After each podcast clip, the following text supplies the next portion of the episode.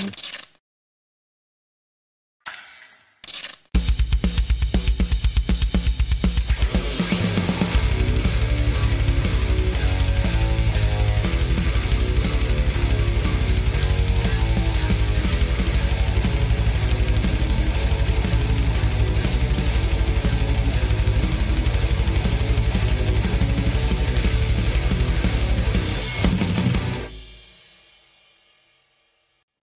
Dicen que la paz existe si la vivimos y la damos.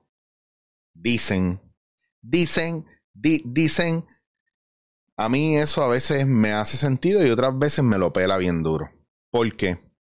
Porque por más que yo dé y por más que yo cuide a la gente y quiera caminar en, en paz, siento que muchas veces viene hacia mí la violencia eh, de muchas maneras. Y yo creo que está bien porque es un maestro. El sufrimiento, el dolor, la incomodidad, todo esto es un maestro que nos obliga, ¿verdad?, a exponernos a las cosas que necesitamos hacer para eh, seguir creciendo. Yo quiero pensar que es eso. Yo no les voy a negar que últimamente yo me siento bien cansado.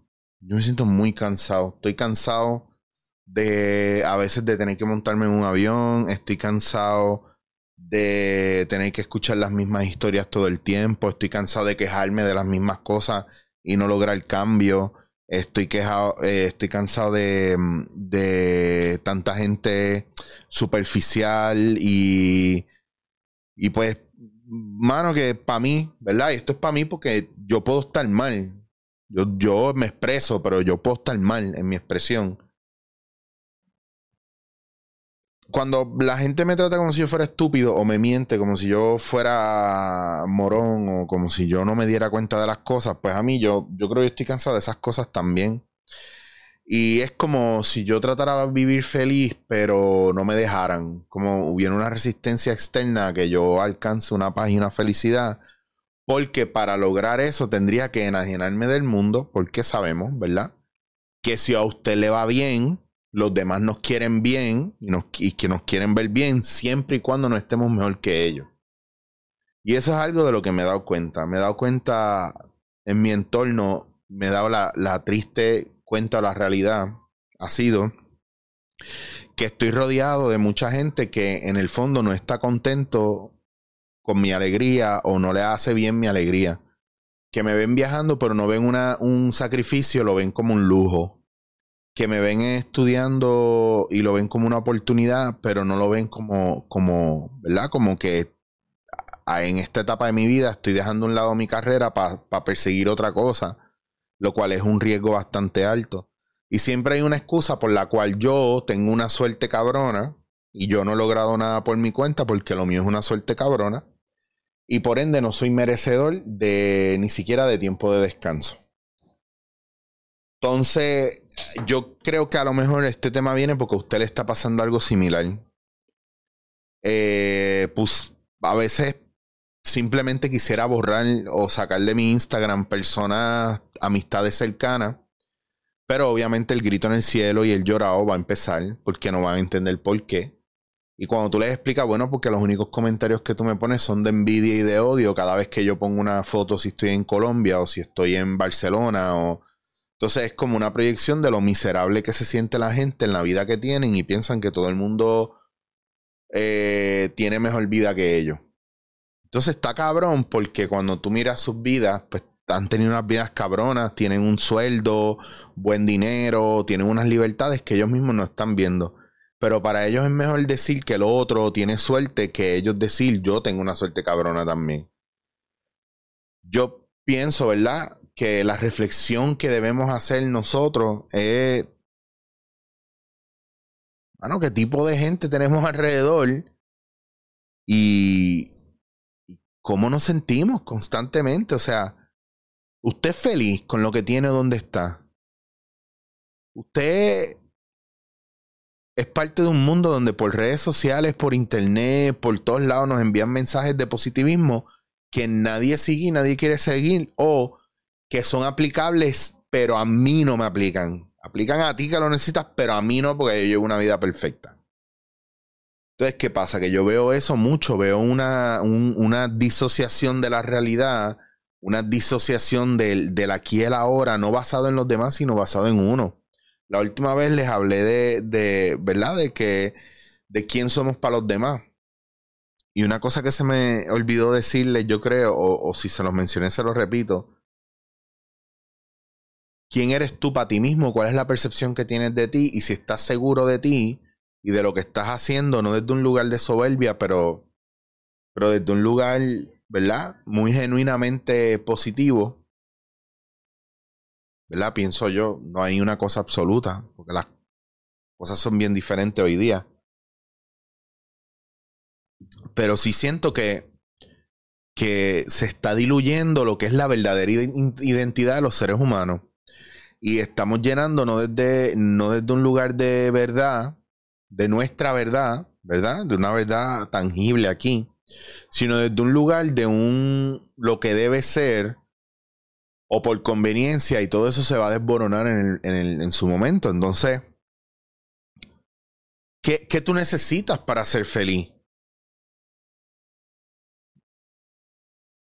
Y a veces cuando lo buscas y lo alcanzas, no era eso, era otra cosa, no sé. Traigo este tema porque, ¿qué es la felicidad también?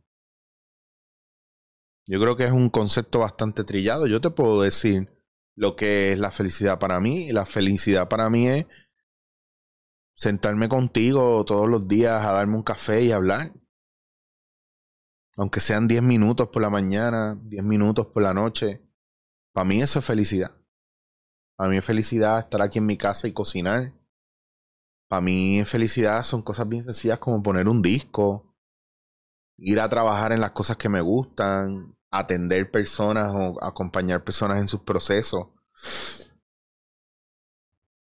Yo no sé qué va a pasar con mi vida en los próximos años. Yo no sé si yo voy a seguir siendo actor. Yo no sé si al final yo voy a hacer constelaciones o voy a acompañar gente. Yo no sé si yo voy a tener el ánimo de seguir haciendo podcasts. Yo lo que sí sé es que, es que en estos tiempos yo me siento a veces muy confundido en qué es lo correcto de hacer. Me siento un poco insatisfecho muchas veces y me siento que, como que no es suficiente, pero es que tampoco sé a dónde quiero llegar. Pues entonces tomo el, el modo aventurero que es no sé hacia dónde voy. Esto es muy de impro, pero sé de dónde vengo y todo lo que voy encontrando me suma al camino.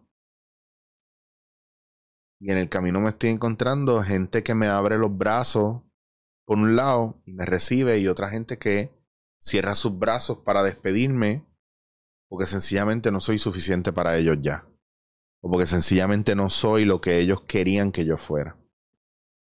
Eh, y eso es parte del proceso de la vida. Pero si usted no se expone a las posibilidades, no se va a exponer a la gente linda, no se va a exponer al amor, no se va a exponer a, a la gente que de verdad quiere que usted esté ahí.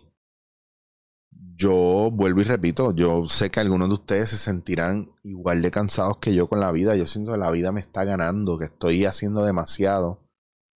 Y no estoy, estoy haciendo demasiado para afuera, pero no suficiente para mí.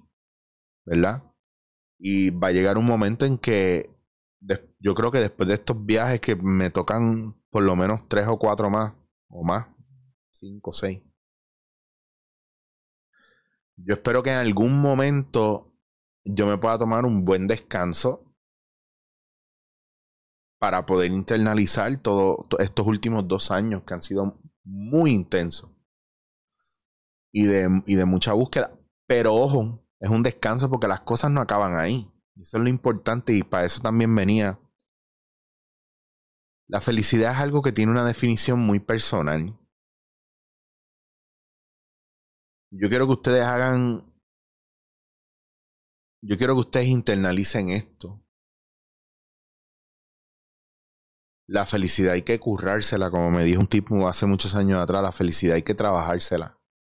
Y es muy personal muy personal. No tiene que ver con otra gente. No tiene que ver con lo que te dan y no tiene que ver con lo que te das. Perdón.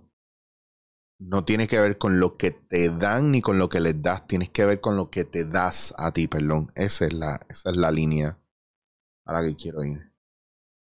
Y he hecho estos últimos episodios cortos porque no quiero darle mucha vuelta a un tema que tiro la bolita, pero quiero que tú pienses qué te hace feliz y qué tú crees que necesitas para estar feliz.